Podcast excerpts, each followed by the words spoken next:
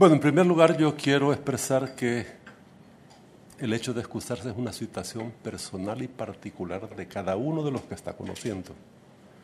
No creo que ningún magistrado tenga la potestad de decirle a alguien, mira, excusate ni mucho menos.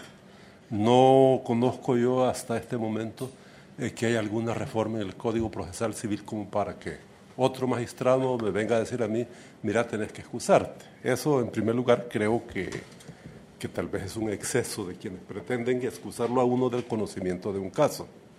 Sobre todo en este caso que lo que se va a conocer es la petición de extradición.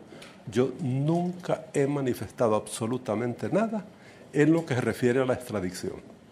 Efectivamente, yo estaba en presidencia en ese momento y lo único que hice fue presidir. No dije absolutamente nada ni en favor ni en contra. Hubo en ese momento otras cosas un poco feas, un poco feas, que magistrados de esta corte estaban ya hablando con los militares e incluso asesorándoles qué es lo que tenían que hacer. Pero yo les digo francamente, eh, casi, y se lo digo con claridad, eh, a Doris Luz, casi me siento ofendido que me estén diciendo eso porque eso es dudar de mi imparcialidad.